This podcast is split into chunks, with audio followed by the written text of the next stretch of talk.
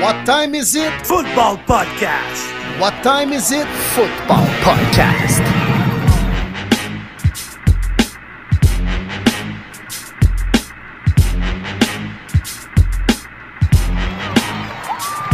Le podcast Premier et les buts est de retour pour une troisième saison. En offensive, David Monsieur Lion Bleu Gilbert, le prof de maths aussi à l'aise avec les chiffres qu'avec les lapsus dans les noms. En défensive, Martin Marty Bronco Saint-Jean, le courtier immobilier aussi actif que Sean Payton avec les agents libres. Et sur la ligne de mêlée, William Willie Browns Boivin, le journaliste aussi réputé que l'histoire des Bruns Cleveland. Êtes-vous prêt en situation de premier et les buts? Ok, yes, vous vous êtes ennuyés, eh bien nous aussi. Bienvenue à la toute première émission de la troisième saison du podcast Premier et les buts. Les boys, comment allez-vous?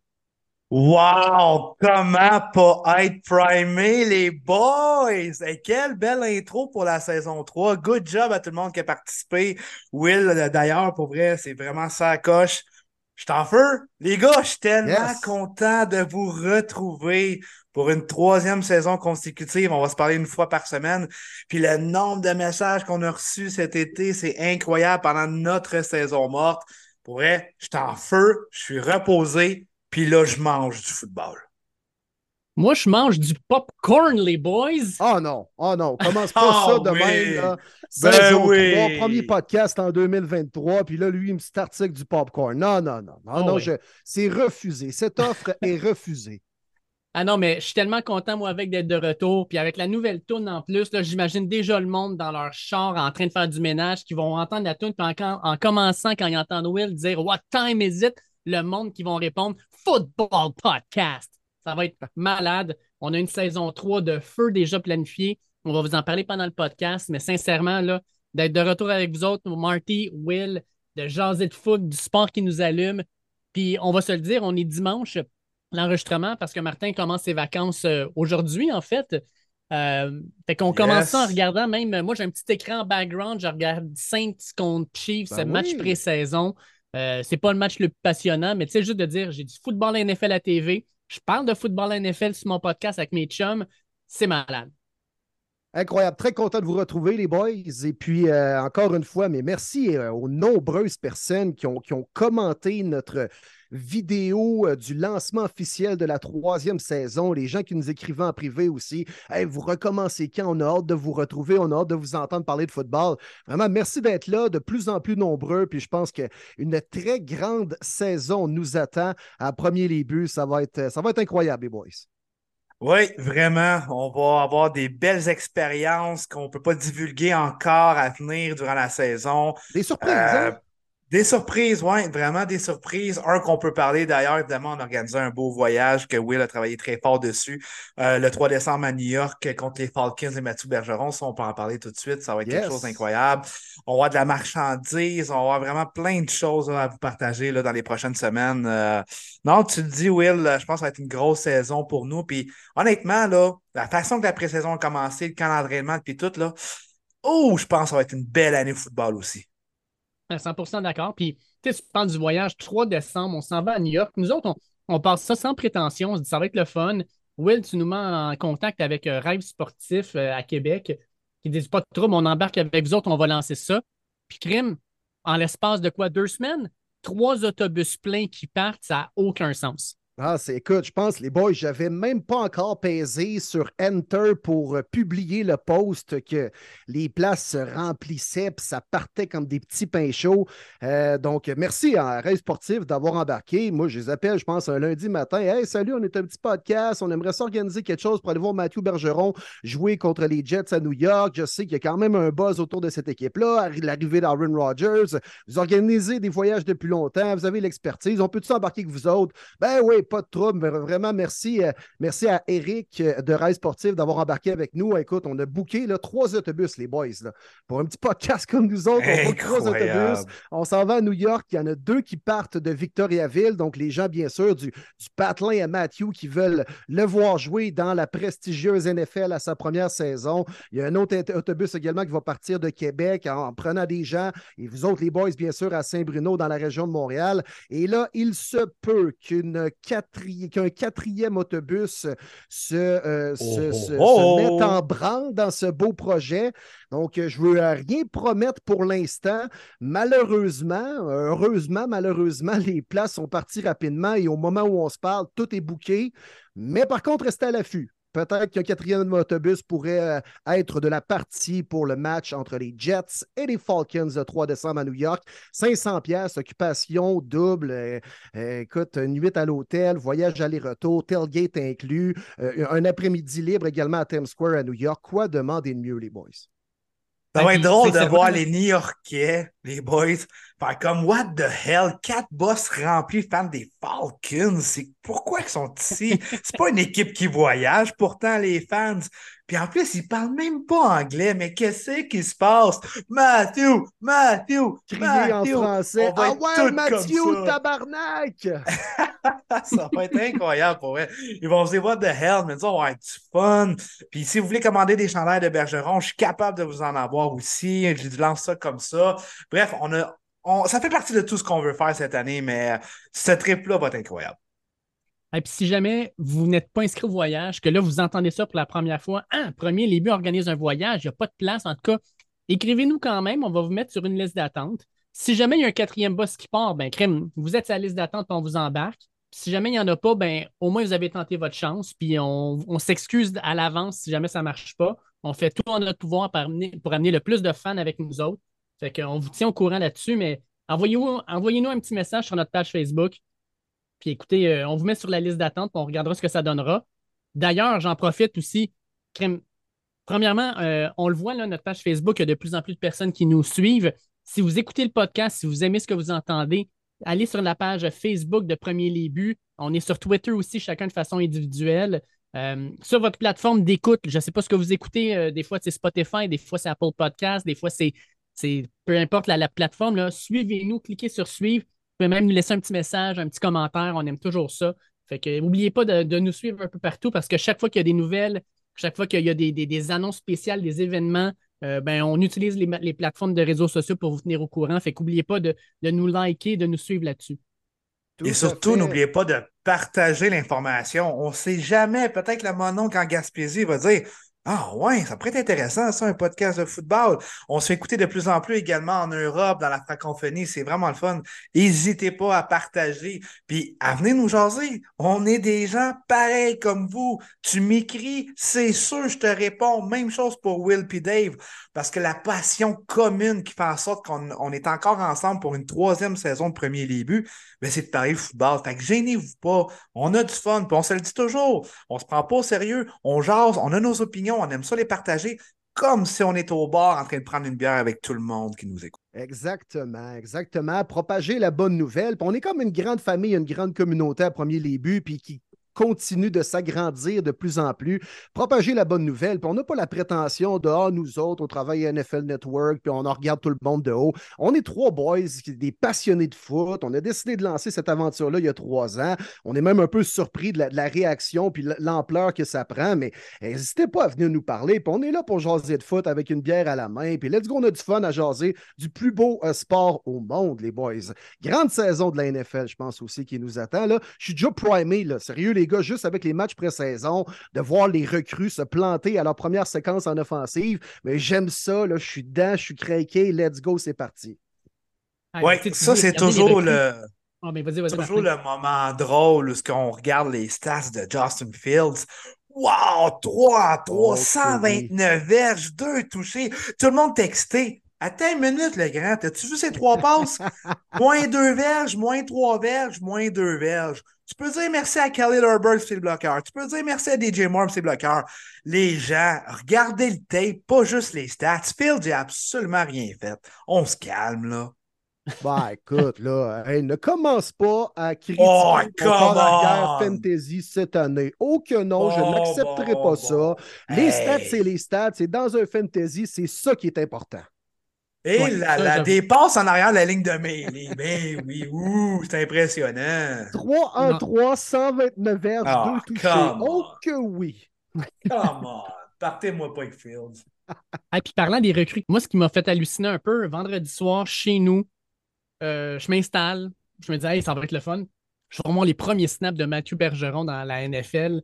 Même si c'est un match pré-saison, ça va être le fun. Je m'assois, je regarde, pas de partant, il n'est pas là. J'attends un peu, puis là, je commence à regarder. Puis ils disent les, euh, les, les Falcons d'Atlanta ont décidé de ne pas habiller leur partant ce soir. Ils n'habillent pas Mathieu Bergeron. Ça n'a aucun bon sens. C'est rare que tu vois ça, une recrue qui ne fait pas le premier match pré-saison, qui n'est pas habillé. Euh, je trouvais ça hallucinant. Euh, ça veut dire que l'opportunité s'est présentée, il l'a prise. Puis Mathieu est en bonne position pour commencer la saison starter dans la NFL première semaine. Ben écoute, c'est une bonne nouvelle en soi si on lit entre les lignes. Là. Oui, oui, mais j'ai rarement vu ça, les gars. Une recrue, peu importe qui, ne pas jouer en début de pré-saison. C'est rare en temps, honnêtement. Là. Pas un snap, là? Pas un snap. C'est ça, exact. C'est une séquence, correct. Au moins, il s'est réchauffé un peu avec l'action live, même si c'est pré-saison, mais pas un snap. Il ne peut cette année, honnêtement. Là. Il y a beaucoup de recrues qui ont joué, là. beaucoup. Puis parlons de l'autre Québécois, c'est Euh, là aussi, grosse surprise. C'est qui a joué la grande majorité de son euh, football universitaire à Eastern Michigan comme garde et repêché comme garde ils le font jouer right tackle, premier match pré-saison. Mais je dois vous avouer que euh, ça ne m'a pas vraiment impressionné. Il a mal paru à plusieurs reprises. Je comprends que ce n'est pas sa position, mais on ne l'a pas aidé. Puis je pense que quand tu es un joueur recru, tu commences dans la grande ligue. Euh, crime, ça serait avantageux si euh, ton, entraîneur décide de te placer dans une position dans laquelle tu es à l'aise pour pouvoir te, bâtir ta confiance. je ne pense pas que c'est ça à la fin du match, tu dit j'ai bien joué. Je pense que c'est un gars qui a une bonne tête ses épaules, qui a compris la situation, puis il n'y a pas de panique là mais j'ai trouvé ça quand même spécial qu'à son premier snap dans sa carrière, puis pas parce qu'il y avait des blessures ailleurs, là, ils l'ont juste placé right tackle, puis à la majorité du temps, malheureusement, euh, il a mal paru. Puis je trouvais ça dommage. Mais sincèrement, j'espère que les Patriots vont mieux euh, jouer leur carte dans les prochaines semaines parce que, sincèrement, c'est pas comme ça que tu bâtis la confiance d'un jeune. Puis surtout, arriver euh, dans la NFL et jouer comme bloqueur, man, bouge tes pieds. T'es mieux d'avoir un jeu mm-hmm. de pied aussi agile que Michael Jackson dans ses bonnes années. Là. Parce que ça va vite, ça va vite. Et c'est pour ça aussi que Matthew va probablement, ben là, tout point de vers ça, il va débuter comme garde et non pas comme bloqueur dans la NFL. Alors, euh, non, il faut que tu bouges tes pieds. Puis je pense que Sidiso l'a appris à ses dépens là, à son premier match. Non, exact. Puis le, le, coach de la ligne offensive des Pats, on le sait, c'est un des meilleurs de la ligue, que, peut-être qu'il voit quelque chose. Peut-être ça va être plus long en développement, peut-être plus un besoin comme bloqueur droitier. Euh, il y a des choses qu'on ne sait pas. C'est sûr, ça n'a pas bien paru comme première rencontre pré-saison, mais c'est un work in progress avec un gars de quatrième ronde aussi. Peut-être qu'ils veulent euh, apprendre les erreurs tout de suite en partant puis de le former comme euh, bloqueur droitier au lieu d'être garde droitier. Et là, nos trois équipes, les Boys, ont joué leur premier match pré-saison. Will, ton équipe en a même joué deux parce qu'ils jouaient la classique du Hall of Fame. Oh, jusqu'à maintenant, mon Will, deux games maintenant. Qu'est-ce que tu penses de ton équipe? Ah, des choses intéressantes. On a vu des choses intéressantes. Euh, écoute, j'ai bien aimé la première séquence à l'attaque de Deshaun Watson. On sait que avec tout ce qu'il a vécu dans la dernière année, je pense que c'est important de faire jouer énormément dans les pratiques, puis aussi également, je pense qu'à chacun des matchs pré-saison, on va le voir sur le terrain parce qu'il y a besoin de prendre des répétitions, il y a besoin encore d'assimiler le cahier de jeu de, Kevin Stefanski, puis d'avoir une complicité avec les Elijah Moore, avec les Amari Cooper, Nick Chubb et compagnie. Donc, j'ai bien aimé ce que j'ai vu de Deshaun Watson, plus confiant, moins, de, moins également de, négativisme autour de lui cette année. Il semble être un peu plus oublié, puis je pense que ça va lui faire euh, du bien d'être un peu moins sous euh, les projecteurs. Euh, j'adore également The Darius Smith. Quelle belle acquisition. Je pense qu'à côté de Miles Garrett, les deux pourraient faire un des, bons duos de pass rusher, de chasseurs de car dans la NFL cette année. Alors, j'ai vraiment aimé des choses intéressantes. Les recrues Cedric Tillman, DRT également, le corps arrière qui fait très bien à ses deux prestations contre les Jets et contre les Commanders. Raiders. Fait que, non, jusqu'à présent, mais c'était les camps les camps d'entraînement et les matchs pré-saison, c'est la folie des réactions bipolaires. Hein? Écoute, quelqu'un lance une interception, c'est terminé. Quelqu'un fait un beau jeu, ah ben ça va être un vol au repêchage. Calmez-vous. Donc, je vois des choses intéressantes avec les Bruns. Moi, j'aime le fait qu'on ne parle pas beaucoup des Browns présentement, puis je trouve ça correct. À tout, chaque fois qu'il y a une attention puis qu'il y a un buzz autour des Browns, on s'écroule. Historiquement, ça s'est toujours passé comme ça. Quand on parle un peu moins des Browns, ben, des fois, ils réussissent les, à les, les deux fois, c'est arrivé, c'est ça? Ouais, c'est ça, là. OK, là, tu peux, garder ça pour toi, là, hein, ces commentaires-là. non, non, ben écoute, il y a des choses intéressantes, mais je ne veux pas m'énerver non plus parce que je me rappelle très bien de 2017, les Boys ou les Browns avaient terminé 4-0 en calendrier pré-saison et 0-16 dans la vraie saison. Alors, ça veut fuck all rien dire. Absolument. Je pense pareil. Il y a trop un hype autour de pré-saison parce que on le voit. Tu sais, juste le Hall of Fame game, on s'entend, c'est que des backups comme euh, rencontre. Ça l'a battu des games de finale de la NBA, euh, de la Coupe Stanley, des autres. Tu sais, c'est comme c'est hallucinant. Parce que les gens aiment trop le football, les codes d'écoute sont là, tout le monde parle de ça, tout le monde est excité, mais faut se calmer never trust ce qui se passe en pré-saison. C'est juste intéressant pour les coachs pour savoir, OK, mon 53-man roster, comment je vais le faire? Il va y avoir des, des difficiles à faire. Mais regardez vraiment tout ce qui se passe. en pensant à notre fantasy. Non, non, non, non, non, non. Faites attention à ça. Des gems, comme on aime dire, des late pick fantasy. C'est rare que ça arrive. Pas en avoir quelques-uns, mais c'est très rare. Fait que faites attention à ce que vous voyez parce qu'il y en a eu des grands joueurs de pré-saison qui n'ont absolument rien foutu en saison régulière. Donc, il faut faire attention. C'est excitant, on est content, le foot is back, mais il faut juste faire attention quand la vraie-saison arrive. Ouais, ouais. Ah, il ne faut pas oublier aussi, là, comme tu parlais de DTR, Dorian Thompson Robinson, ton corps arrière, on l'a vu aussi avec Malik Cunningham, avec les Pats. Le monde s'énerve, mais écoute, là, il joue le troisième et quatrième quart contre une défensive qui ne sera jamais sur le terrain parce que les joueurs sont troisième, quatrième équipe euh, de pratique, euh, des third stringers, tout ça. Euh, tu parais bien là-dedans, tant mieux, mais tu n'as pas joué contre la première défensive, là, puis l'équipe partante. Là. Euh, il faut toujours prendre aussi euh, les, euh, les, statistiques, puis ce qu'on voit avec un grain de sel. On va savoir exactement ce qu'on a devant les yeux le 9, 10 et dans, cette région-là, le septembre. Mais il y a une chose, par exemple, que j'ai remarqué cette année, puis dites-moi si je me trompe, là, mais j'ai l'impression qu'il y a de plus en plus d'équipes qui font jouer un peu leur partant, ne serait-ce qu'une série, deux séries, trois séries qu'on ne voyait pas l'an dernier. Puis je ne sais pas si vous vous rappelez, mais l'an dernier, le début de la saison était pénible et les équipes avaient de la misère à, bien jouer. Les, euh, il n'y avait comme pas de, synchronisme. On avait beaucoup parlé que crème pré-saison, il n'y en avait pas eu beaucoup. Cette année, j'ai l'impression qu'ils font attention. on va les faire jouer un peu. On va leur donner du temps de jeu parce qu'on veut avoir nos équipes prêtes à jouer dès la semaine 1.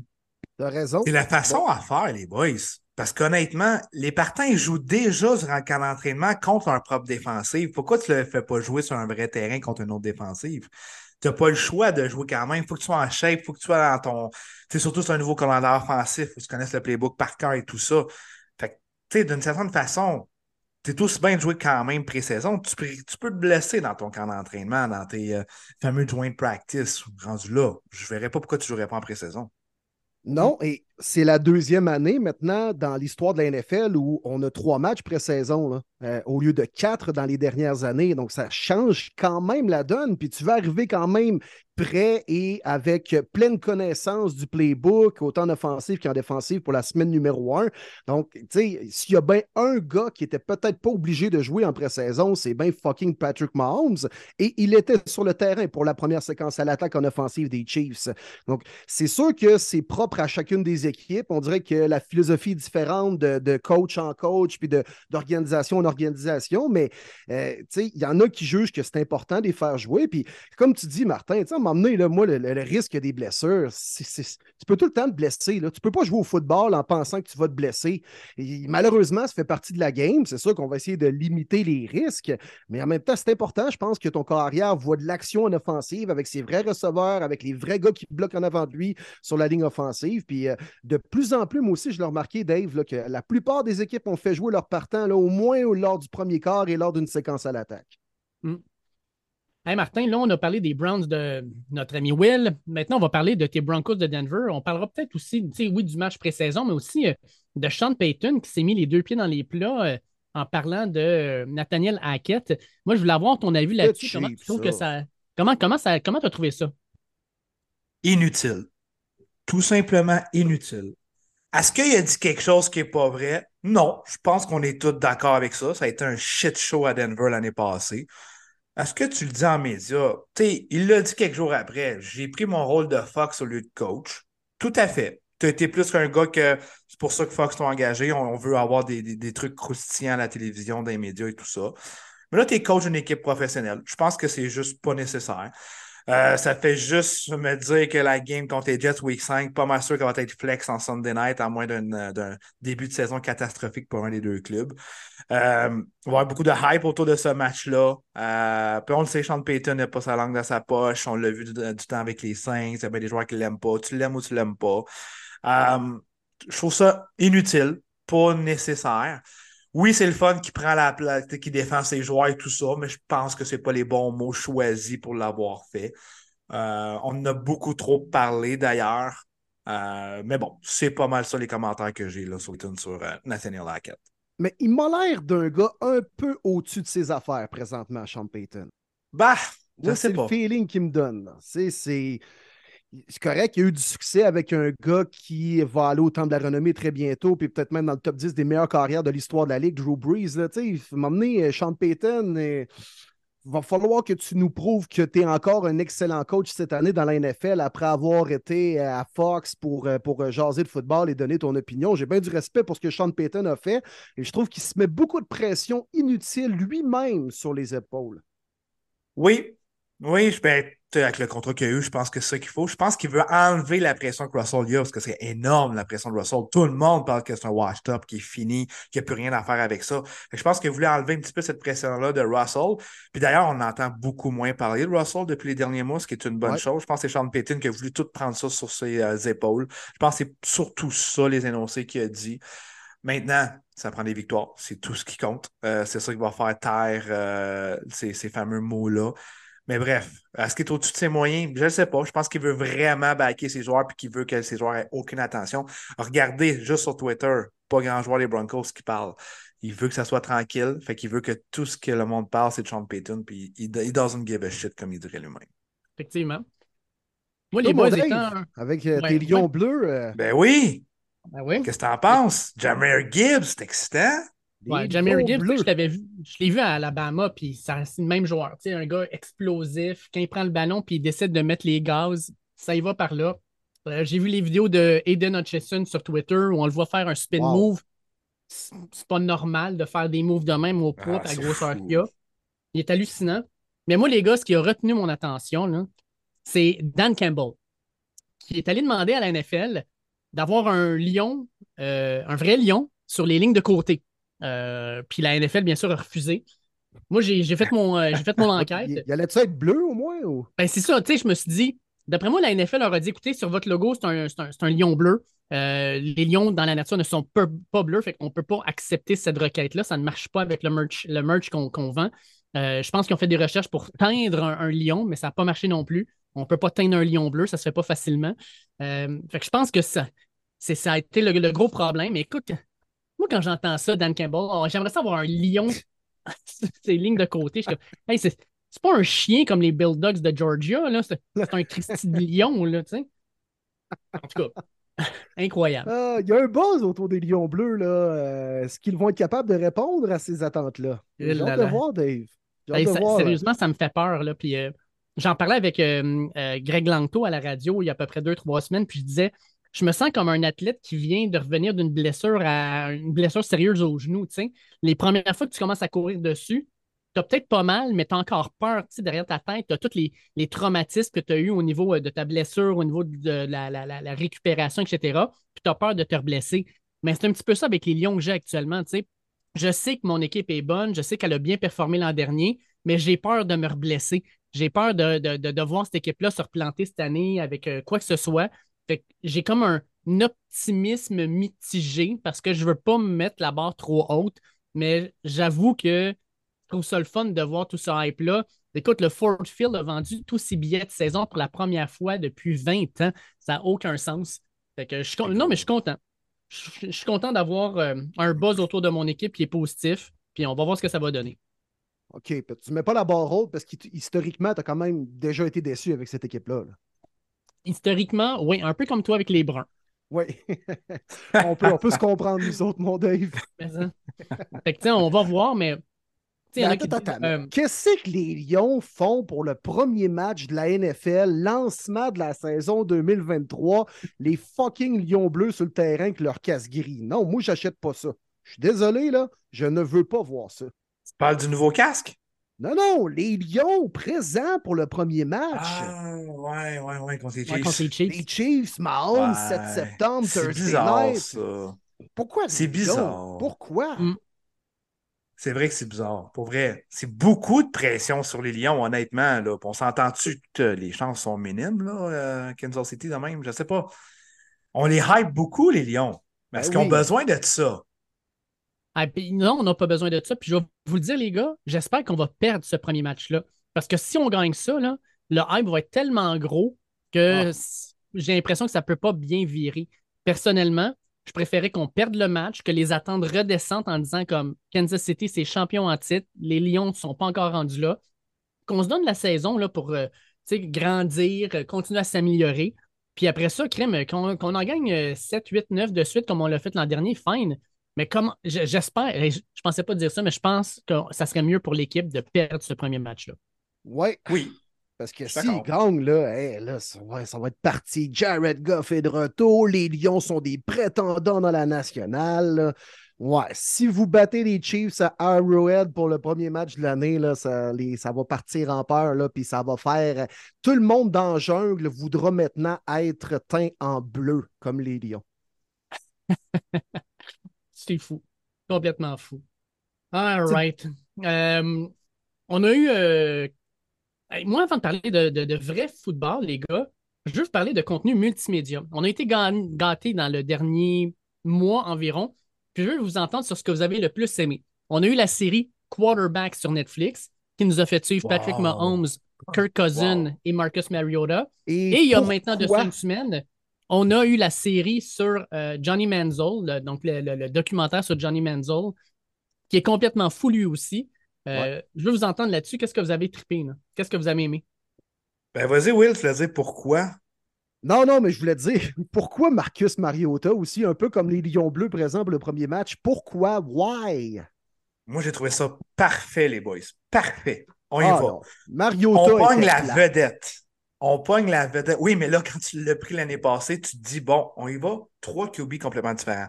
On y va avec The Star, le meilleur joueur. On va aller voir, on va lui demander si ça intéresse. Il a dit oui, parfait, Pat Mahomes. On va avoir un gars correct, respectable, que les gens aiment beaucoup dénigrer, mais c'est un bon gars, puis on va le montrer au public. On va, ils vont le voir. On va aller voir Kirk Cousins. Parfait. Puis on va aller voir un gars qui se bat toujours pour essayer de rester dans la NFL, qui n'a aucune idée si demain matin il va se réveiller un carrière dans la NFL. On va aller voir un gars qui essaie de se battre en Marcus Mariota. Trois profils complètement différents. Puis on l'a vu dans l'histoire, mais c'était incroyable. Le privilège, je ne sais pas si vous en rendez compte, les boys et les auditeurs, c'est fou, là. On a vu ces gars-là 24 sur 24. Qui est Pat Mahomes, le joueur de football? Qui est Pat Mahomes dehors? Même chose Cousins, même chose pour Mariota. On a vu des choses qu'on n'aurait jamais vues, jamais su. Oui, il y a des choses qui manquent encore. On n'a pas voulu rentrer dans les détails de pourquoi Mariota a quitté les Falcons comme ça soudainement. Oui, il a la raison de l'arrivée de son bébé, mais c'est pas juste ça. Puis on, pensait le voir dans le quarterback, c'est pas arrivé. Kirk Cousins, quel bon papa. Hey, imaginez ça, les boys. Moi, j'aurais jamais été capable de faire ce qu'il a fait. Même si je suis papa, j'aurais jamais été capable. Le gars vient de se faire sortir chez eux contre les Giants alors qu'ils sont favoris après une grosse saison. La grosse pression, tout le monde est déçu. La fameuse passe de trois verges à TJ Hawkinson dans un quatrième jeu, tu te dis What the hell, essaye-les au moins, t'es éliminé. S'en va chez eux, prend ses enfants, tu le vois tout le long, il est démoli, il en parle à sa femme tout le long. Il arrive chez eux, il dit Regarde, je ne suis plus Kirk Cousin de joueur, je suis le papa je vais lire une histoire, je vais donner le bain à mes gars. J'aurais jamais été capable. Je vous dis, j'aurais jamais été capable. J'aurais dit à ma conjointe, occupe-toi du petit asseoir, je rentre pas à la maison. c'est fou. C'est fou. J'ai beaucoup appris sur Kirk Cousins.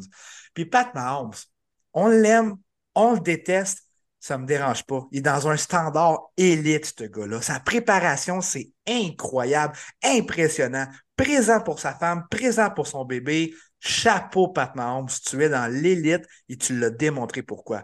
Moi, je vous le dis, cette émission-là, ça a été du bonbon pour moi. J'ai adoré. Incroyable. Et on voit tout le travail que les corps arrière de la NFL doivent faire en, préparation en vue du prochain match. C'est hallucinant. Et sérieusement, c'est peut-être la position la plus difficile dans le sport professionnel.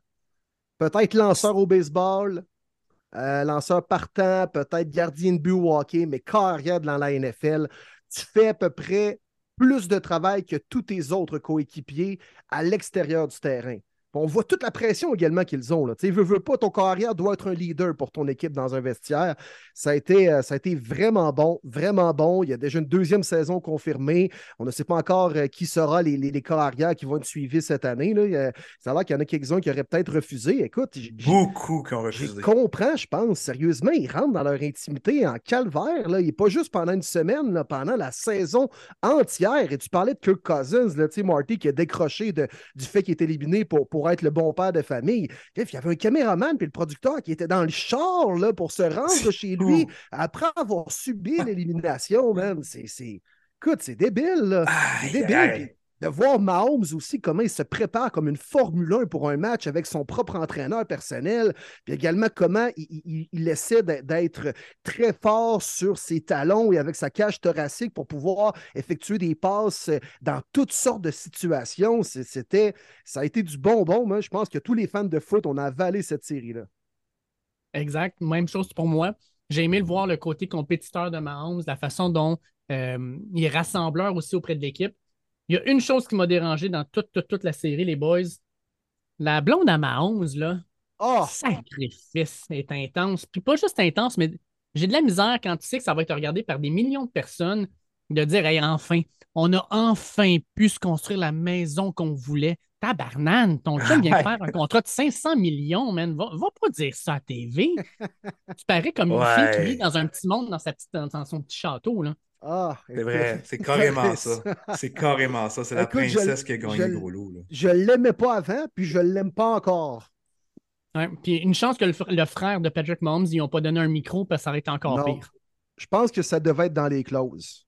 On le voit pas beaucoup, là. Mm. Non.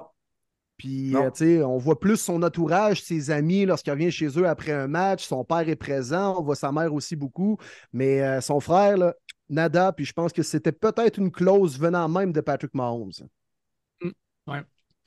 Il faut parler de Johnny Menzel. Ah, Menzel, c'est fou. Menzel, ça n'a aucun sens. Là, tu sais, c'est ça, ça fait pas longtemps que c'est sorti. Fait que nous, on l'a écouté. Je ne sais pas si les gens l'ont écouté. Je ne veux pas trop en parler. Je vais juste dire, ce gars-là, j'aurais aimé passer une soirée avec. Ça doit être incroyable. Par contre, c'est triste comment qu'un talent comme ça n'a pas eu l'entourage. Je blâme énormément Texas A&M d'avoir juste profité du gros cash de fou qui est rentré. Les améliorations qu'on fait, les coachs qui se sont dit, puis Cliff Kingsbury, je vais te laisser en parler, Dave. T'as encore plus trop de cul que je pensais. Qu'est-ce que fais ce que tu veux sur le terrain. Il a fait ce qu'il voulait. Il a été sa coche. Il savait, les gars, qui se défonçaient après. Ils n'ont rien fait, les coachs. Ils n'ont rien fait. Très, très déçus. Parce que ce gars-là, il avait beaucoup de problèmes. Tu sais, une soirée, tout le monde l'a fait. On a tous été jeunes. Imagine, t'es jeune, t'as dit caché sûr. À un moment donné, ça te prend un ça te prend quelqu'un qui. Non, c'est pas ça la vie, là. C'est pas ça. Une journée, deux, trois week-ends, pas de trouble, mais c'est pas ça la vie. Par moment, j'ai ri.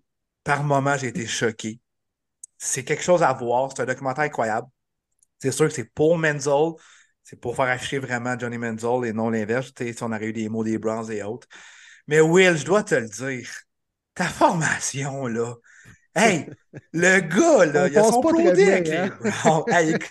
Il faut que je le compte, là. Je, capotais. Le gars, il sait que le lendemain, il y a un pro avec les Browns, OK? Il se défonce la veille avec son receveur numéro un. Les deux se réveillent le lendemain, knock-out, mais le receveur, il dit Je suis pas capable de me lever, je ne vais pas le faire, le training avec toi, je suis défoncé. Mais donc, il dit OK, pas de trouble, j'y vais. Appelle son agent, il dit Je me suis défoncé la gueule, tu vas être mon receveur sur le field. Il appelle le monon qui est un avocat. Il dit Tu vas être mon autre receveur sur le field. Il arrive sur le terrain. Brown il regarde. Il dit Menzel, t'es ça? Pas de receveur? Non, non, pas besoin de receveur. il fait ses, trucs. Les gars des Browns, ils sont comme OK, il paraît bien, il a l'air correct. Il suait comme un porc parce qu'il était encore sur un lendemain de veille. Un des gars de Texas A&M l'appelle, puis comment ça a été? Il dit J'ai kill it, ça a super bien été. Il dit rien comme si rien n'était. The Browns are proud to select Johnny Manziel. Tu me niaises-tu? Ça se peut pas. Ça se peut juste pas. Mais je veux pas trop en que je veux vous le regarder. en d'identité, ça ressemble à ça, là. oui, c'est incroyable. Puis je vais. C'est ça, parce que je trouve que c'est pas assez. Euh, comme quarterback, pas sûr que tout le monde l'a vu, mais peut-être pas Johnny Manziel. Mais ça, c'est juste un moment. Les autres moments, ça n'a pas d'allure comment il a réussi à camoufler des trucs. C'est pour ça que je dis j'en ris, mais en même temps, c'est triste parce qu'il n'y a pas eu l'entourage qui aurait eu besoin. Puis, tu sais, tu regardes la NCA aujourd'hui, Johnny Manziel serait multi, multi, multi millionnaire par rapport à la fameuse structure NIL maintenant. Il se, serait fait courtiser partout. Il y aurait eu des contrats énormes. Euh, lui-même le dit, il dit un moment donné, après ma première saison, quand j'ai gagné l'Iceman, j'ai su qu'Adidas avait vendu 32 millions de mes chandails numéro 2. Il n'y a pas le nom marqué en arrière, mais le monde prend le numéro 2 parce que c'est le chandail de Manziel dit 32 millions de chandails Adidas a vendus. Moi, j'ai reçu zéro dollar de tout ça. C'est sûr, puis je le comprends, c'est extrêmement frustrant.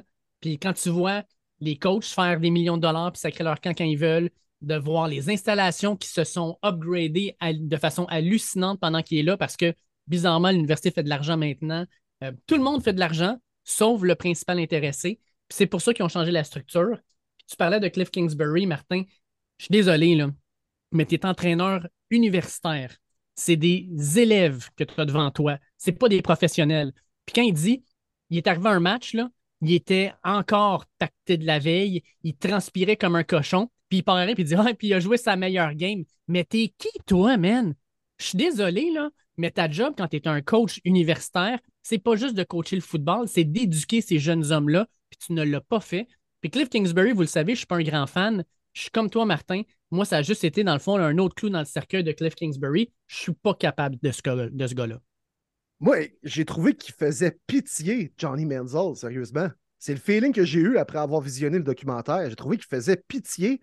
Puis euh, les gens qui, l'ont exploité en quelque sorte. Puis il a même il gagné un peu de bon respect parce que sérieusement, de se péter à la face de même, d'aller marquer quatre touchdowns la journée d'après. Qu'est-ce qu'il faut le faire, là? Le, le courir, là. il court, là. Ça n'a pas de sens. Là. Des 40 ans, ça ouais, le nez dans la poudre, let's go, on fume des battes. Puis le gars, il performait sur le terrain.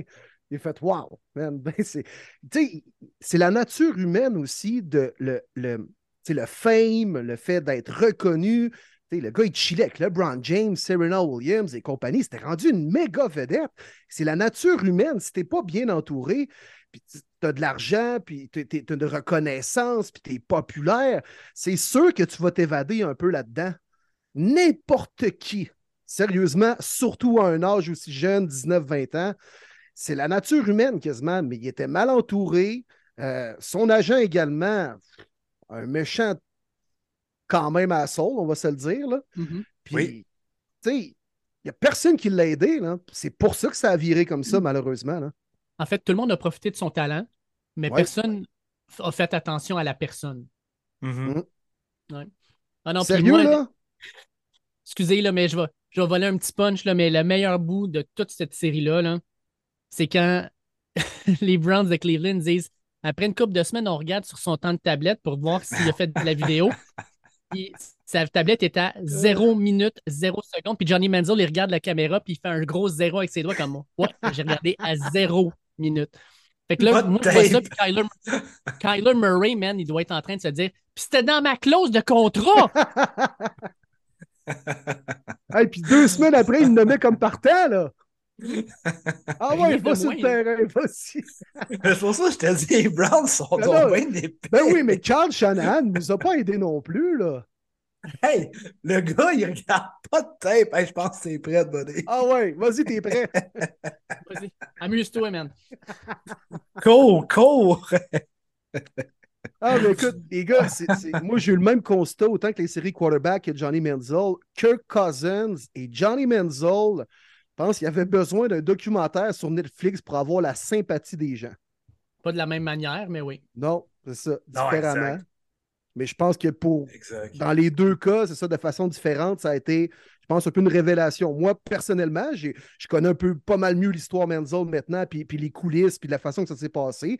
Puis Kirk Cousins, on l'a vu, qu'il est attachant, là, Captain Kirk. Là. Ben oui. Ben oui. Bon gars. Bon gars. Oui.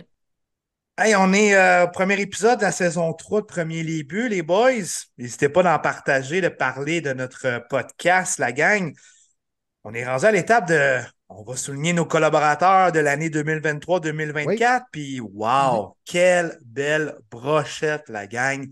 On a évidemment réussi à revoir nos chers collaborateurs l'année passée. Alain Poupard, en direct de Miami, qui n'a pas hésité à accepter notre offre de revenir cette année. Avec Très des expos.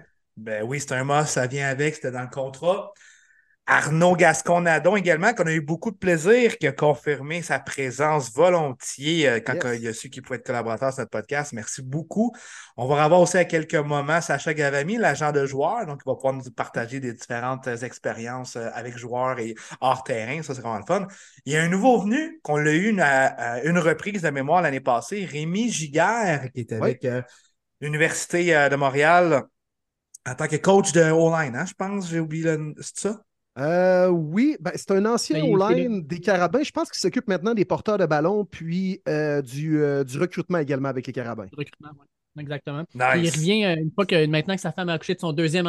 non, c'est vrai, c'est vrai, t'as pas enceinte. ça, on a entendu parler. Ah, oui. hey, quand on t'as vu que pour voir. C'est bon en personne pour la première fois. Écoute, il nous a parlé de ça, même. Ah, C'était incroyable. félicitations. c'était bon, ça. c'était excellent, c'était excellent. Je voulais euh, aussi parler euh, de Mathieu Bergeron. Évidemment, Mathieu, à sa première année, il veut vraiment beaucoup se concentrer euh, côté football. J'en ai parlé. C'est tout simplement normal qu'il dit je ne peux pas promettre ma collaboration. fait ça, c'est tous mes respects, honnêtement, puis on le comprend parfaitement. selon lui, peut-être plus dans la saison morte, quand c'est un petit peu plus tranquille, peut-être venir une à deux apparences, mais il nous oublie pas. Il oublie pas les gens au Québec, à travers le monde aussi, francophonie. Il veut être présent pour vous. Là, il se concentre 100% en football. Fait que euh, c'est pour ça qu'il voulait que je vous le mentionne. C'est tout simplement honorable. Mais par contre, les boys, on a réussi à avoir trois joueurs québécois dans la NCAA qui nous ont confirmé pendant la saison qu'ils vont collaborer. Peut-être une à deux fois, d'après moi, durant l'année, mais ça va être du bonbon quand même, puis on va les avoir durant la saison morte. Évidemment, Jeffrey Quentin, linebacker du côté de Memphis, qu'on a eu déjà l'année passée, nous confirme qu'il est très, très hâte de revenir sur le show avec nous. Un gars que j'ai appris à connaître, que je n'ai parlé avec les boys, que je suis super content, un Montréalais. Edwin Kolengue également, ailier défensif du côté de Boston College, qui est très, très, très content. On s'est parlé au téléphone, chic type. Il lui a dit oui tout de suite, il était super content. Euh, c'est même lui qui m'avait approché au début, puis on s'est mis à jaser ensemble parce qu'il nous a connu notre podcast avec Mathieu et tout ça. Et on a également Dave, je vais te laisser en parler un petit peu plus. J'ai pas eu la chance de lui parler encore, mais Armel Moukam du côté de Notre-Dame. Donc, je te laisse parler de ta relation avec lui. Oui, écoute, il y a défensif qui joue pour Notre-Dame. Euh, c'est à sa première année. En fait, il vient d'arriver sur le campus. Euh, j'ai aucune idée, ça va sera quoi son rôle dans l'équipe cette année, étant donné que Notre-Dame recrute plutôt plusieurs excellents joueurs année après année.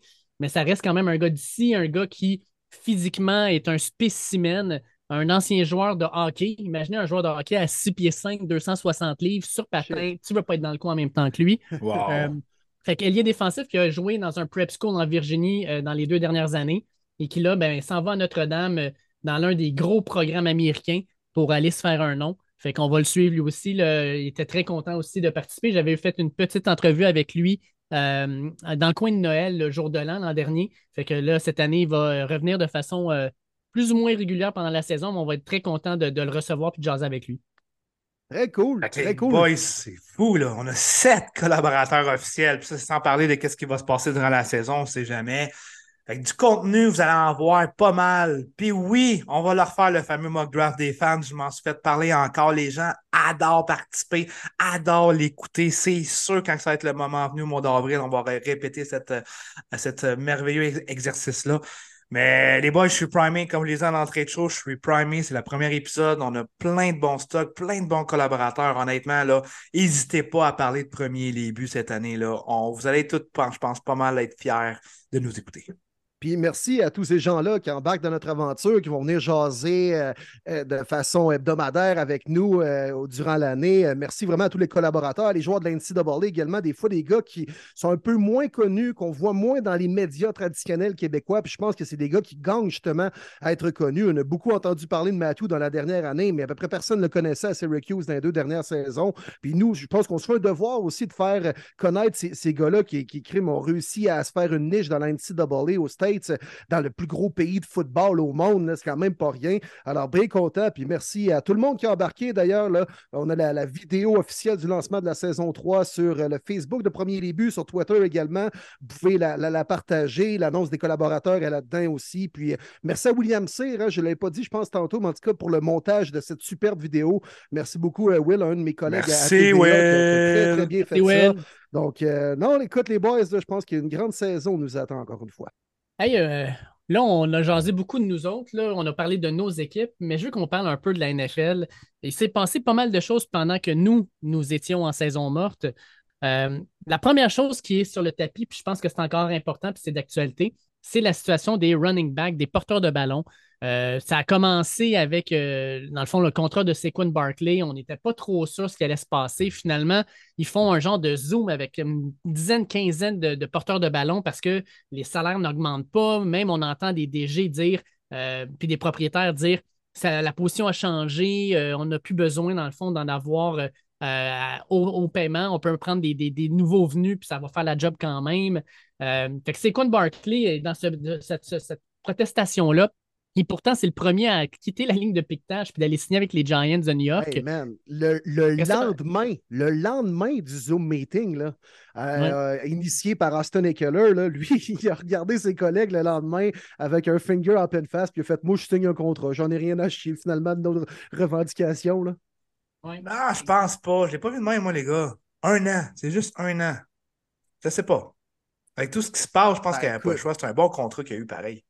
Ben, il aurait signé pour quoi? 10,5 en étant euh, l'étiquette de franchise, le franchise tag. Mais je pense que des clauses de blessure puis autres qui le détachent du franchise tag. Là, je ne peux pas rentrer en détail. Je n'ai jamais vu un contrat en détail de tout ça.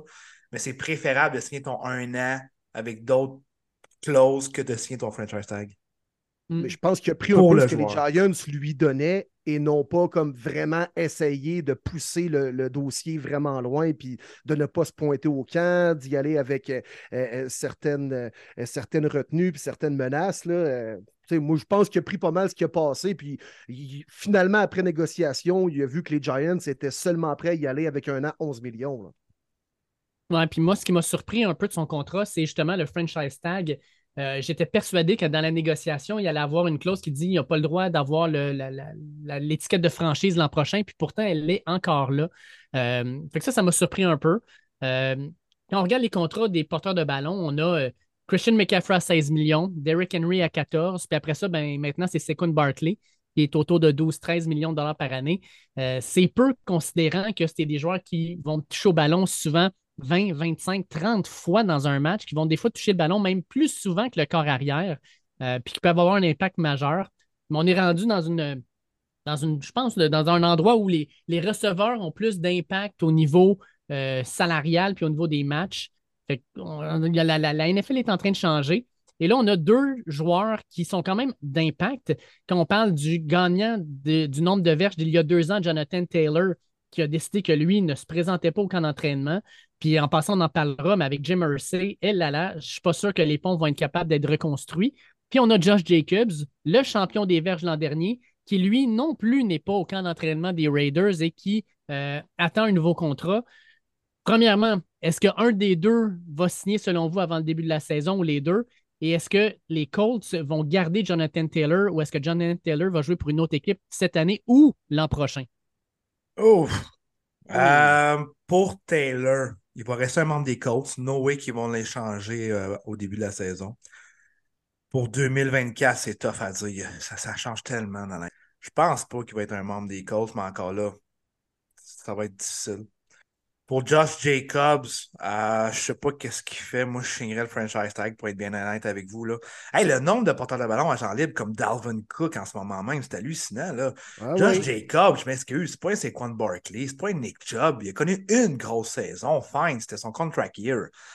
Tu as la chance d'avoir, c'est quoi, 12, 12 millions le franchise tag, mon enfant la même? Ouais. Reprouve-le. Tu sais, deux années de suite, là, je vais parler de toi. Une année. Je peux t'en parler des année, des Ronnie Brown ou des trucs de même, là. On s'entend, là. Nah, moi, Jacobs, en tout cas, être son agent, je le pousserais bien fort à signer son frère. Taylor, je peux comprendre, par exemple. Taylor, je peux comprendre. Il a déjà prouvé beaucoup. Il a battu plein de records. Il a quasiment couru pour 6000 verges déjà. Euh, qu'est-ce n'aide pas, c'est qu'il est blessé. Évidemment, ça l'aide pas. La maudite position de running back, qu'est-ce qui n'aide pas également, c'est que c'est plus un premium pick.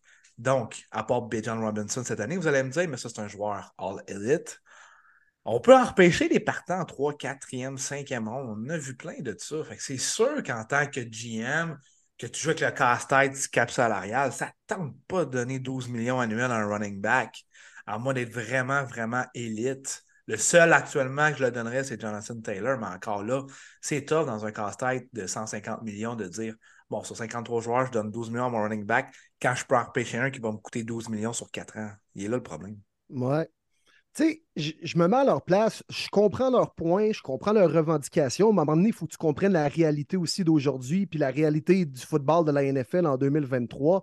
Euh, il y a trop d'exemples qui ont démontré dans les dernières années que tu n'es pas obligé d'avoir un porteur de ballon élite pour espérer gagner. Regardez les derniers gagnants du Super Bowl, euh, c'était pas des, des porteurs de ballon là, euh, exceptionnels, mais dans un bon système, bien sûr, avec un bon corps arrière. Et, et trop d'exemples également ont démontré, comme tu as dit, Marty, que les gars repêchés en 3-4e ronde peuvent faire le travail et très tôt, peut-être même dès leur année recrue. Là. Et, aussi également, regardez ce que les Eagles ont fait. On paye nos euh, joueurs de ligne, nos gros bonhommes. euh, on investit beaucoup d'argent sur la ligne offensive. C'est la meilleure de la NFL, à mon humble avis, celle des Eagles. Mais on a dit à Miles Sanders, tu veux du cash, sac ton camp. Puis là, ils ont à peu près quatre porteurs, mais pour un total de 7 millions en contrat. Puis ils vont faire courir Richard Penny ou bien DeAndre Swift derrière la meilleure O-line de la NFL. Puis ils savent que le, porteur va être capable de, faire de quoi puis d'aller gagner des verges parce qu'il va avoir des trous, il va être capable de courir entre ses bloqueurs. J'ai compris en même temps, mais tu sais, c'est comme le propriétaire d'un club vidéo euh, dans les années 2000 quand Netflix est arrivé. Euh, C'est plate, man, mais ta business est juste dépassée. Là. Oui, exact. Puis, tu sais, tu parles de, justement là, de Dalvin Cook, on peut parler de Kareem Hunt aussi. Euh, Il y, a- il y a plusieurs joueurs. Leonard actuellement- Fournette, euh, Zeke Elliott, euh, vraiment, là. Il y a, il y a- il y a Ouais. des joueurs, probablement, une équipe qui serait mal prise, comme justement les Colts, si Jonathan Taylor ne se présente pas, là, ben, ils vont avoir probablement une ou deux options qui vont leur coûter probablement la moitié du prix, puis qui va faire le travail quand même. C'est juste que là, actuellement, avec les Colts, l'ombre de Jonathan Taylor, tant qu'à moi, est, est très grosse. Puis euh, Steichen, le- le- le- le- l'entraîneur-chef, crime, tu veux pas rentrer dans une nouvelle équipe puis déjà commencer à gérer des affaires de même? Tu, sais, tu veux te concentrer sur l'équipe en place, tu veux te concentrer sur ton système, euh, essayer d'apprendre aux joueurs ce que tu veux faire. Tu veux pas gérer ça. Puis Jim Irsay, là, ouf, il devrait lâcher Twitter. hein. Sincèrement, là, lâche Twitter, mon Jim, concentre-toi sur autre chose. Quel tata. Quel tata. Ah, il a-tu Sérieux. repris la palme de Dan Snyder comme le pire propriétaire dans la NFL présentement? Ah, il en fait partie, en tout cas. Il faudrait faire l'exercice, mais dans le top 3, c'est assuré, ça. Ouais. Oui, je pense que Assuré. des drunk tweets, là, il est capable d'en faire. Là. Exact. Ouais, ouais, ouais, ouais. Il aime trop son scotch. on va s'entendre, Dan Snyder, c'était pas juste le football, là, c'est tout ce qui se passait autour avec les Ouais. femmes et tout. Là, fait que ça, on les compare pas là-dessus. Mais en termes de football, là, Jim là, ça, ça marche pas. Là. Puis, je pense que euh, un moment donné, tu es un petit peu trop euh, impliqué dans, tout ce qui se passe dans ton équipe. Tu des fois, prends un petit pas de recul. Puis c'était tout un personnage. Tu sais, Jim j'ai entendu sur le podcast de Dan Genera- Jeremiah cette semaine, il dit essentiellement que euh, il est dans, en réunion justement avec Jonathan Taylor. Il sort de la réunion, puis là, tu as le camp d'entraînement, puis là, tout le monde, euh, les fans sont là, puis ils sont comme Jim, Jim, Jim. Déjà là, tu sais, les fans qui crient le nom du propriétaire, c'est quand même spécial. Puis là, Jim Irsay rentre dans un genre de petite voiturette de golf, salue les fans, puis là, le, monde dit Viens, viens signer un autographe. Il dit Je peux pas, j'ai pas le temps, j'ai pas le temps. Le fan le plus, le, plus euh, on pourrait le dire, celui qu'on entend le plus, Jim Irsay arrive devant lui, puis il donne une enveloppe, puis il s'en va. Puis le gars, il est comme, ah, j'ai reçu quelque chose, j'ai reçu... Puis là, il ouvre l'enveloppe, il y a 2000 pièces US dans l'enveloppe. Jim Mercy a juste droppé 2000 pièces à un fan, puis il est parti. Je peux pas signer d'autographe, mais voilà 2000 pièces. Tu sais, weird un peu, le bonhomme. Là. wow, j'avais pas entendu cette anecdote-là, ça n'a pas rapport. Aïe, il a acheté son silence, je pense, pour ça. OP donne un season ticket, tu sais, c'est cool. Ouais, juste cash random, ça. 2000 balles, ah ouais, toi, fan de ta gueule. hey, j'aurais crié encore plus fort moi ici. Eh, Seigneur, aïe, aïe. Ah, ouais, c'est spécial. C'est, gars, je, je, vous pose une question, les gars. Qui est le meilleur porteur de ballon actuellement dans la NFL, selon vous? Hmm. Ben, ah, ben, Le plus versatile, c'est McCaffrey. Oui. il est dans le meilleur système pour lui aussi. Regarde, Mais le meilleur coureur, pour moi, à mes yeux, c'est Nick Chubb. Oui. My boy Nick. son career average de 5.6, c'est hallucinant. Mais mettons, quel est le porteur le plus utile présentement pour une équipe? Hmm. McCaffrey. McCaffrey, par sa versatilité. Mais Chris, c'est lui qui, est le mieux payé là, euh, dans la situation des porteurs actuellement. Mais est-ce que c'est vraiment un porteur de ballon, Christian McCaffrey? C'est un homme à tout faire. C'est un playmaker. Vous comprenez que la position a évolué. Là. Nick Chubb, moi j'ai peur que d'ici trois ans, ça va s'en aller vers la pente descendante. Puis c'est pas un gars qui, a, beaucoup d'atouts dans son jeu, là, capte rarement des ballons. C'est pas le meilleur bloqueur non plus. Il court bien, il court très bien entre ses bloqueurs, il lit bien ses, les culs de ses O-line, tout ça, mais ça a tout le temps une date de péremption, les porteurs de ballon. Ah, Nick Chubb, ça, il reste deux ans max. C'est plate, là. Ah oui, c'est ça. C'est ça, ces porteurs de ballon-là. Oui. Il y a, il y a, il y a un, de mes, chums qui coach au secondaire depuis quelques années, il m'a dit quoi de vraiment intéressant. Il dit aujourd'hui, les jeunes qui arrivent, là, mettons, euh, fin, fin primaire, début secondaire, puis qui essaient le football, ils veulent même plus jouer porteur de ballon. Ils veulent jouer receveur, ils veulent jouer allié rapproché, ils veulent jouer carrière, bien sûr, sinon en défensive. La défensive est devenue très populaire auprès des jeunes. on va être un Jalen Ramsey, on veut être un, un Tyron Matthew et compagnie. Euh, les, porteurs, c'est une position où on ne veut plus jouer porteur de ballon. Mais c'est triste pareil. J'y ai pensé à ça au développement pour l'NCAA et autres. Là. Ça va être le bordel à m'emmener. Porteur de ballon va devenir correct. Tu personne, il n'y a aucun jeune qui vont s'identifier. imaginez-vous quand on était jeune, qu'est-ce qu'on disait? Ah, moi, je veux courir comme Barry Sanders, je veux courir comme Terrell Davis. On disait tout ça. À cette heure-là, les jeunes diront plus ça. Là. Ah non, moi, je veux attraper comme Jefferson, comme Jamar Chase. Je veux courir vite, mais je veux ramasser le QB comme un Nick Boza. C'est fou, là. Le mindset va changer chez les jeunes. Complètement. Moi, les boys, euh, on a parlé un petit peu de Washington. Dave, je sais que tu es un de tes bons chums qui est gros fan de Washington. Je vais juste prendre un deux petites secondes pour dire félicitations. Tu as ouvert la porte tantôt en parlant de Dan Snyder. Bravo, Josh Harris qui a officiellement acheté avec d'autres partenaires les, euh, les Commanders de Washington qui vont d'ailleurs rechanger de nom en 2024. Il y a une pétition actuellement, les boys, on est rendu à 75 000 signatures pour amener Redskins. moi, je suis bien d'accord avec ça, mais on verra ce que ça va donner. Mais, bravo, fans de Washington, ça fait du bien, du positif autour de l'équipe. C'est fou comment ça a été bien acclamé et que ça fait du bien, ce changement d'air. Est-ce que c'est le moment, les gars, de ramener les euh, WFT? Ah, ça serait le fun, hein? Puis, tu sais, j'aimais beaucoup ce nom d'équipe-là. J'aimais beaucoup aussi tout ce qui touchait, dans le fond, à, à l'équipement avec ça. C'était le fun. Le What the fucking team! Ben écoute, moi, Washington, je suis content pour eux. 6 milliards, 6 milliards, ça a été vendu au pelay, man. les Cowboys, ils sont à vendre demain matin, ils pourraient se rendre à 15, je suis convaincu. Ouais, c'est fou. en tout cas, ça dépasserait le C'est sûr. Incroyable. on va parler, euh, tu, tu parles de Washington, tu m'ouvres la porte, là. Excuse-moi, les boys, là. Je suis content pour les fans de Washington, nouveau propriétaire, c'est positif. Mais qu'est-ce qu'ils font, les joueurs, avec Eric Bieniemy? Sérieusement aller se plaindre. Oh, il est trop intense dans les pratiques. Hey, le gars, là, il arrive avec deux Super Bowls. Il a coaché la meilleure attaque de la Ligue dans les dix dernières années. Là, il arrive là. Toi, tu es une équipe qui a fait les séries une fois depuis je ne sais pas combien de temps, qui a une attaque qui est très bof. Puis là, oh, il est trop intense. Hey, come on, sérieusement. Si on était rendu à semaine 8, à semaine 9, puis c'est les vétérans qui sortaient, je dis pas, tu es en première semaine de pré-saison. Écrase, écoute, travaille, puis on verra ce que ça donne. c'est vrai. Ouais, ça, ah c'est vrai. On est dans un camp d'entraînement. C'est ordinaire de chialer pour vrai. Moi, j'en revenais pas. Puis avec, Culture avec de Ron loser Rivera, hein, à Washington. Hein, c'est... ouais, Ouais. Avec Ron Rivera en plus, qui est comme Ah, ben là, on sait pas. Arrête, arrête, dis juste le coach a raison, les joueurs, fermez-vous pour travailler. That's it, that's all. Ah, il est rendu mou, je trouve, Ron Rivera. Là. C'est plus le même gars qui était avec les Panthers dans le temps. Là. Ouais, mais tu sais, lui, euh, il a battu le cancer. J'ai l'impression que maintenant, à chaque journée, c'est juste, c'est juste du positif. là. Le négatif, je pense qu'il veut pas trop y penser, mais en même temps, des fois, il faut que tu le gères. là. Ouais. Et puis, euh, justement, avec la pré-saison, les camps d'entraînement, on a eu, euh, on a eu malheureusement quelques blessures.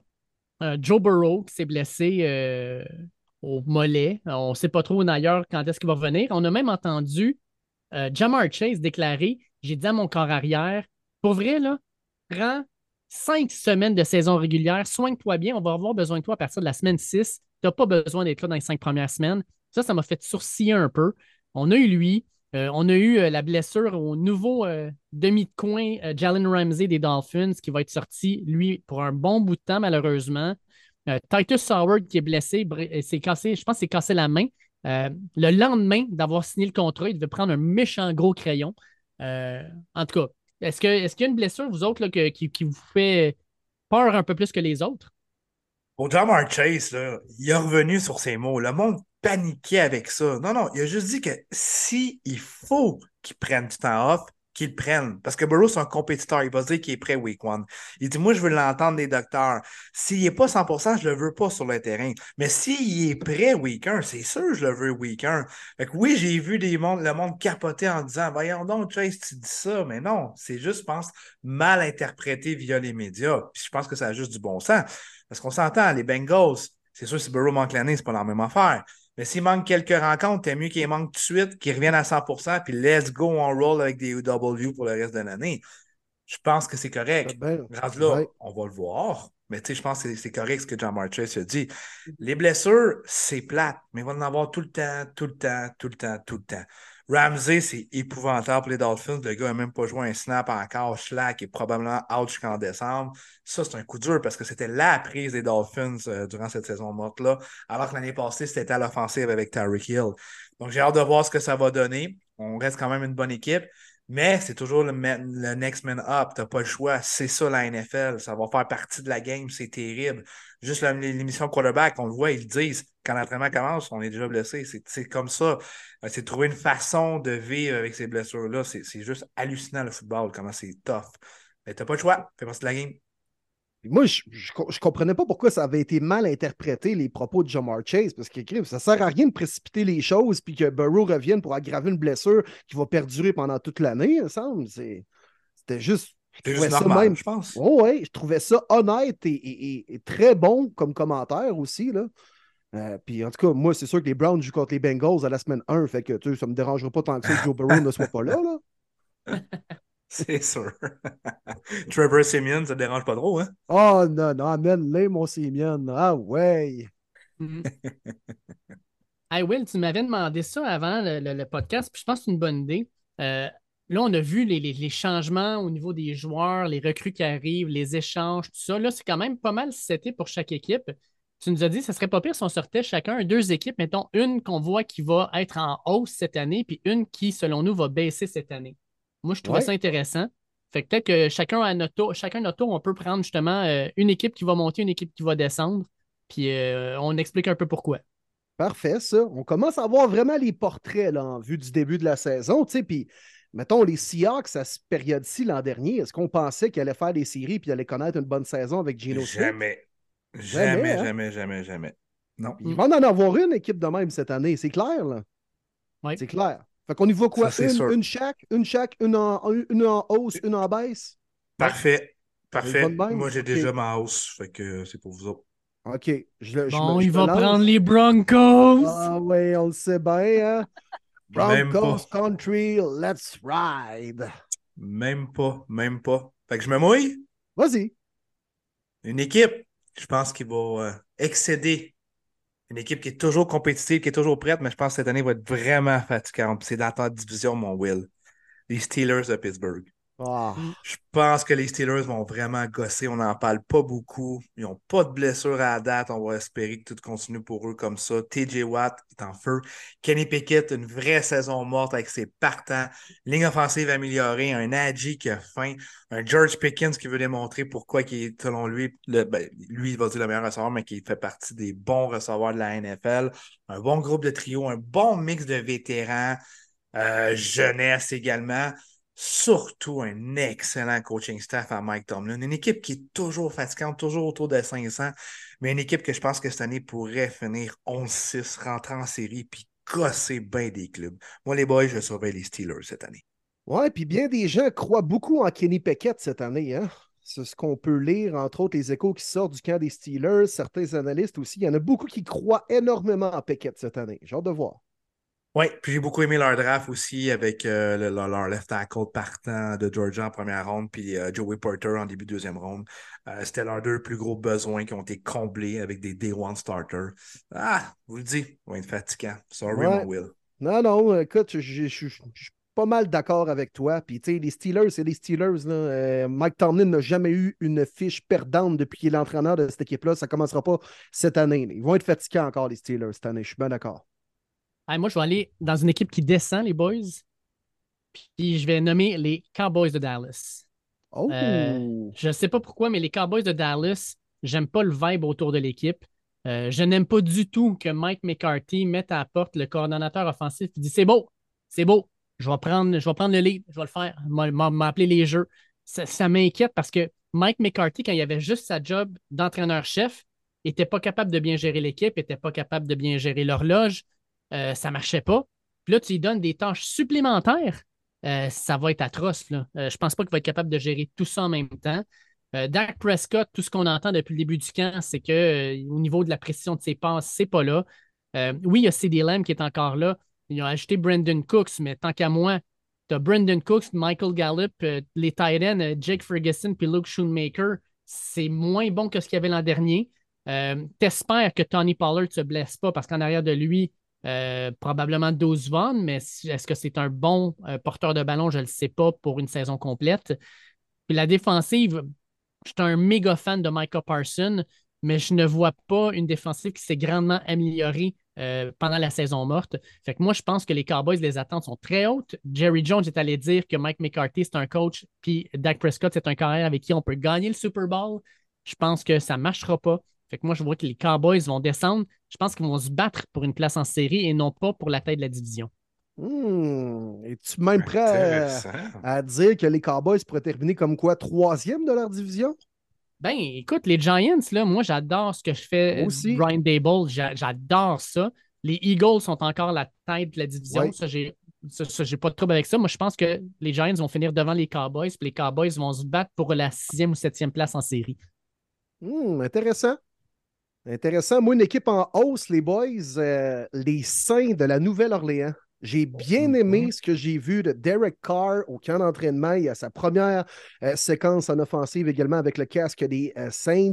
Il, a l'air euh, motivé à vouloir prouver qu'il fait encore partie que ça a été une erreur de parcours sa fin avec les Raiders. Puis je trouve que Derek Carr, ça fit avec les Saints. Les Saints adorent les vétérans. ils ont signé Jalen Smith encore cette semaine. On aime ça des vétérans chez les Saints. Puis encore une fois, écoute, Cameron Jordan signe une prolongation de contrat. Il est encore très bon ramasser au moins son 10 sacs par année. Chris Olave à sa deuxième saison. Je sais que Camara va être suspendu lors des trois premiers matchs, mais on a maintenant Jamal Williams qui euh, devrait, qui, est très bon pour pouvoir remplacer un porteur numéro un pendant trois semaines comme ça. Et par la suite, ça va faire un bon duo. En plus de ça, deux gars différents qui vont bien se compléter. Et sans, euh, sans euh, et bien sûr, il ne faut pas oublier le couteau suisse par excellence de la NFL, Tyson Hill. Non, moi je pense que les Saints, là, en plus de ça, une division bof, très faible, on va se le dire. Calendrier facile aussi si on regarde les semaines et les matchs des Saints cette année. Alors, euh, je pense que les Saints, c'est une équipe qui pourra assurément se faufiler en série. Mm. Oui, sur la bonne division pour faire ça, en tout cas. Puis euh, les autres sont toujours mindés avec des vétérans. Fait que, absolument, je pense que c'est l'équipe qui peut être la plus prête, disons ça, de la nationale à rentrer en série. Une équipe en baisse pour moi, Vas-y. Les Ouais. boys, je pense que c'est facile, mais c'est quand même l'équipe que j'ai regardée. Les Vikings du Minnesota. Beaucoup, beaucoup de décisions qui ont été prises, beaucoup de vétérans qui ont été laissés aller. Heureusement, on a été capable de, de garder Harrison Smith, mais quand même, euh, on fait un virage, on n'a pas le choix. On avait de la misère avec la masse salariale. On a dit bye-bye Darius Smith, bye-bye Dalvin Cook, euh, d'autres vétérans qui ne me viennent pas en tête actuellement, mais bref, beaucoup de changements. Est-ce que c'est ce qui amène de la stabilité après une euh, grosse saison quand même, là, euh, côté Fish, du côté des Vikings? Je ne m'attends pas à ce qu'on puisse répéter un 13-4. Les Lions sont prêts. Je pense que c'est leur moment. Les Bears se sont grandement améliorés. Les Packers, je les écarte pas avec Jordan Love. Quand même une bonne équipe et équilibrée. Fait que l'équipe qui a le plus perdu dans cette division-là, c'est les Vikings. Fait que no way, je les vois à 13-4. Ils vont se battre très fort pour la division et également très fort pour essayer de. Ouais, Puis ils ont tellement gagné de matchs serrés l'an dernier. À un moment donné, la chance, ça vire de bord. là. Moi, je vais y aller avec l'équipe en hausse. Puis euh, vous serez très heureux d'apprendre que cette équipe-là s'appelle les Bruns de Cleveland. Oh! C'est Ouais, l'équipe, je pense, qui va être en hausse. Oui, oui. Euh, Deshaun Watson euh, va avoir eu, euh, les- oui, les six matchs pour se remettre un peu dedans, mais surtout la saison morte et un début de saison normal. Nick Chubb reste le meilleur porteur de ballon euh, dans la euh, conférence. Et ajoute à ça, selon moi, l'une des deux ou trois meilleures lignes offensives dans le métier. On a Amari Cooper, on ajoute à ça Elijah Moore, Cedric Tillman, tant qu'à moi, va être partant d'ici la fin de la le milieu de la saison, c'est, il est partant maintenant. Euh, David Njoku va être écœur- écœurant. On a ajouté, comme tu disais tantôt, Zadarius Smith qui va donner un bon coup de main à Miles Garrett. J'adore l'addition de Dalvin Tomlinson. Euh, je pense sincèrement que c'est une équipe qui va surprendre les Browns. On n'en parle pas beaucoup, mais euh, je pense que c'est une équipe avec laquelle on n'aura pas beaucoup euh, le goût de niaiser pendant l'année. Fait que j'y vais avec les Browns Cleveland. D'après moi, ça va être 10 victoires ou plus pour la saison. Oh, ça, c'est de la musique à mes oreilles, mon Dave. ça fait Bon, plaisir. Puis- bon, I bon. love it. Ah, get a room. On va se pogner une chambre, mon Dave. On va bien s'entendre. Ah, ça ressemble à ça. Vous Ah. la prendrez ensemble, votre chambre aussi. Mais j'adore, j'adore. Des bons points, mon Dave. C'est de la musique à mes oreilles. Mais j'aime ça. J'aime ça, la position où on est placé, euh, les Bruns, présentement. J'aime ça, j'aime ça. Et moi, l'équipe en baisse, les Dauphins de Miami, de notre ami Alain Poupard. euh, Oh, quand même. ouais, moi, je pense que les Dauphins, plusieurs ça va qui être voient favoris. Ouais, puis euh, moi, écoute, euh, le Jalen Ramsey, ça va quand même faire mal. C'est pas Eli Apple, et Seigneur que non, qui va le remplacer pour les premières semaines de l'année. Euh, Tua, convaincu qu'il va être encore affligé par les blessures cette année, puis euh, en début de saison, il va déjà devoir composer avec des bobos. Euh, je pense que le duo de receveurs va être un peu moins dominant cette année. La magie de McDaniel en offensive également, là, euh, on, on va, on va être capable de s'ajuster. On connaît un peu mieux son système offensif dans une grosse division. Moi, je pense que les Jets vont vraiment être là cette année pour, bon, toutes les raisons qu'on a évoquées dans les dernières semaines, derniers mois. Les Bills, bien sûr, les Pats. C'est un peu comme les Steelers, ils vont genre jouer pour 500, puis ça sera jamais facile de les battre, même s'ils n'ont pas le meilleur alignement de la NFL. Mais moi, je pense que les Dauphins vont finir troisième de leur division et manquer les séries, les boys. Wow. Quand même, hein? Wow. Ouais. C'est sûr que les blessures. C'est une équipe sur papier, déjà, ça commence avec Ramsey, que tu te dis, wow, c'est intéressant. Est-ce que la profondeur est là?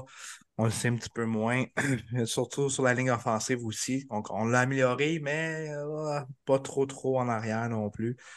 Non, c'est sûr que c'est une équipe que si tout le monde reste en, en santé, que ça roule, là, ça va bien aller, mais effectivement, c'est une division quand même euh, difficile à prédire. Ben oui. oui. on met les Bills favoris, mais écoute, on sait jamais avec les Jets, on sait jamais avec les Pats. euh, Peut-être pas pour la division, mais ils sont gossants pareil, les Pats, grosses défensives. Non, je suis d'accord avec toi. Dolphins, c'est euh, make it or break it, probablement. Ouais. Ah, puis ajoute que euh, cette année, il joue contre le AFC West et le NFC West. Fait qu'il joue contre Kansas City, contre Denver, contre euh, les Chargers, il joue contre les, les Eagles, les Cowboys, les Giants. Crème, leur, leur, leur horaire, là, je l'ai regardé un peu, là, il est vraiment tough. Fait que ça, chaque, chaque partie va être difficile. Tu sais, des gimmies, là, des, des genres de matchs, là, tu dis, ils gagnent ça assuré. J'en vois peut-être deux ou trois dans toute la saison, pas plus. Là. Ça va être une Mm. année difficile pour les Dolphins. Ouais, les Dauphins en baisse, les boys. J'aime ça. C'est bon? Alain va pouvoir nous en parler dans quelques semaines, Oh oui. Oh oui, monsieur. après la pré-saison. juste pour mettre en contexte euh, les gens, la semaine prochaine, on va vraiment être plus en mode là, en pleine saison. On va couvrir tout ce qui s'est passé dans la saison morte de l'américaine. La semaine d'après, la nationale. Et la semaine d'après, le début de la saison, nos prédictions et tout ça. On va commencer à avoir des collaborateurs dès la semaine prochaine également sur notre couverture de l'américaine. Bref, c'est juste pour vous mettre en contexte. On va commencer à reprendre vos questions.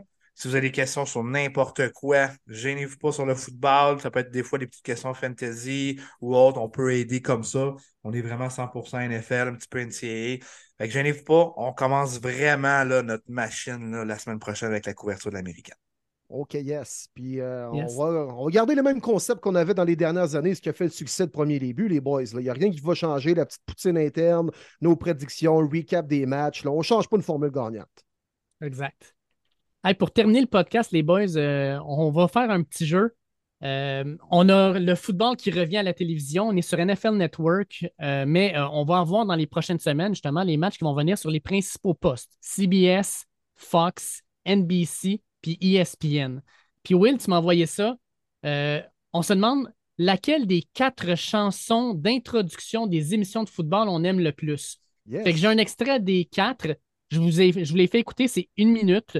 On va entendre en premier CBS, NFL sur CBS. Ensuite, on va regarder Fox NFL. Ensuite, on va avoir celle de NBC. On termine avec le Monday Night Football.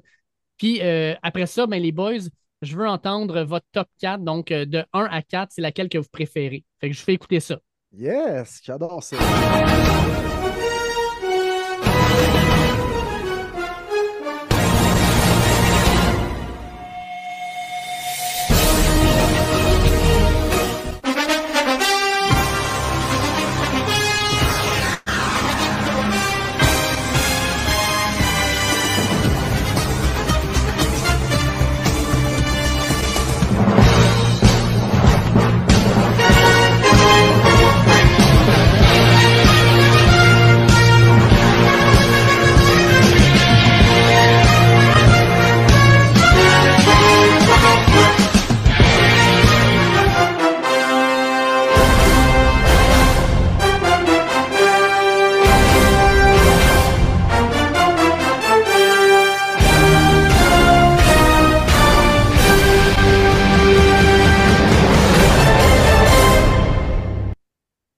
Wow, les frissons, les boys. C'est que j'ai hâte. j'ai hâte. aïe, aïe, aïe, c'est bon. De un, il n'y en a pas un de mauvais. Je commence comme ça. Ouais. c'est trop bon. C'est ah, trop bon. J'ai des frissons.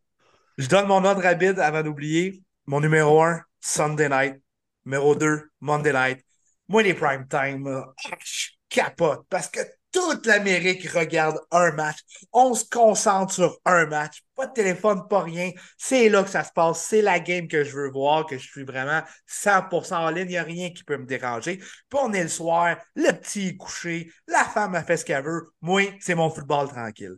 Fait que je mets ces thèmes-là. J'adore Sunday Night, Monday Night. Après ça, ah, je suis serré, mais j'ai un petit penchant pour CBS. J'adore la petite tune. Souvent, c'est celle-là qu'on écoute à 13h. Tout ça, c'est mon début de mon week-end le dimanche. Je préfère CBS à Fox. Fox qui est mon dernier. Une tune que j'aime bien. Fox a toujours été la chaîne que j'ai moins aimée. Peut-être côté présentation, côté qualité d'image. J'ai toujours de la misère un petit peu avec Fox. Donc, j'y vais ce là Sunday night, Monday night, CBS, Fox. OK, OK. Quatrième Fox, hein? Ouais, pourtant, c'est une des plus utilisées, là. intéressant. Ouais, ouais, mais jamais été un gros fan de Fox. Mais on va s'entendre sur notre numéro 1, Marty. Là. Moi, c'est euh, sans contredit euh, Sunday Night Football à NBC dans les dernières années quand tu avais Al Michaels commençait Welcome to the Sunday Night Football on NBC. Al Michaels with Chris Collinsworth. Ah, si incroyable. Incroyable avec Carrie Underwood qui chante la, tune également du Sunday Night avant l'introduction officielle. C'est euh, le Sunday Night à NBC. Pour moi, c'est la meilleure chanson et c'est la meilleure production. moi, je vais y aller avec Fox deuxième. Un peu comme toi, Marty, je ne suis pas vraiment fan de leur couverture du football, mais la chanson était écœurante. Sa prime, c'était même notre chanson pour l'intro du podcast de la saison 2 euh, de premier début. Euh, je vais mettre ESPN Monday Night Football troisième et CBS, là, c'est pas vargeux. C'est pas vargeux, quatrième CBS. Moi, je, moi, je vais y aller avec Fox en premier parce qu'on on m'a dit c'est quoi la chanson que je préfère? Pas tant la couverture, mais la chanson. Puis la chanson de Fox, man, elle me rentre dedans. Là, je l'adore. Il, y a, du beat, y va par là. Suis Sunday Night Football, même principe. Euh, c'est soutenu. Il y a de la, guitare en plus, euh, guitare électrique. Puis, je l'écoutais, puis c'est à cette chanson-là que les poils ont commencé à monter sur mon bras. Euh, fait que j'y vais par réaction. Monday Night Football, troisième pour moi. J'aime bien la chanson, mais j'aimais mieux la chanson de Monday Night Football quand elle était chantée par le chanteur country. Euh, oui, Hank Williams. Hank Williams, ça, je, oh, ça Ready, ready for some football! Oh, Monday, Monday Night, Party! Ça, j'embarquais à côté. Puis CBS, je trouve que la chanson est très, très mollo. Elle, elle, met pas tant dedans que ça. Euh, elle me donne plus le goût, mettons, de m'installer et de lire un livre. Euh, mais mais c'est ça. c'est mon Un livre de Lyon, mettons? Ouais, ouais genre. Là. Des, Avec des, des infographies de la jungle africaine. Ouais, CBS, dans le fond, euh, c'est pas avec nous qui, qui, vont nous vendre leurs produits. Hein? Non, ça, c'est vrai. Le troisième, Marty, nous autres quatrième, CBS. Là, si, si, vous écoutez Premier Début, c'est de la merde, votre chanson. Mais on vous aime pareil, hein, si vous voulez qu'on collabore, là, gênez-vous pas. Là. Ben ouais, pas trop. On va aller jaser avec Tony Romo. On peut vous donner de l'exposure un peu. Là. ouais, si JJ Watt veut une vraie là, tribune pour parler de football, il a juste à nous écrire. Là. Exact. Quand il veut. Quand il veut, on, va y répondre dans les 48 heures. oui. Ouais, c'est ça. On va prendre un petit deux minutes à m'emmener pour y répondre. Très bon. Hey, Sam Prime, Sam Prime, sans bon sens eh pour le début de la saison, les boys. Ah, les auditeurs aussi, c'est clair. Ils sont comme Oh, il faut que ça commence. On est dedans. Fait que ça conclut notre premier épisode de la saison 3, les boys. Je pense qu'on a fait pas mal le tour de ce qu'on voulait. C'était smooth, c'était cool, c'était de se retrouver, jaser, parler un peu de ce qui s'est passé en saison morte, parler de ce qui s'en vient pour nous dans la saison. Encore une fois, N'oubliez pas, partagez la bonne nouvelle, partagez le podcast, parlez-en à tout le monde. On est partout maintenant sur les différentes plateformes. Un gros merci encore une fois à NFL Fans du Québec de continuer à nous euh, supporter là-dedans, puis d'être présent. Une page que je suis rendu, je pense, à 5700 personnes et plus. Bref, il y a beaucoup, beaucoup de gens. C'est vraiment cool. On échange, on participe. C'est vraiment super. Merci la gang de NFL Fans du Québec d'être là avec nous.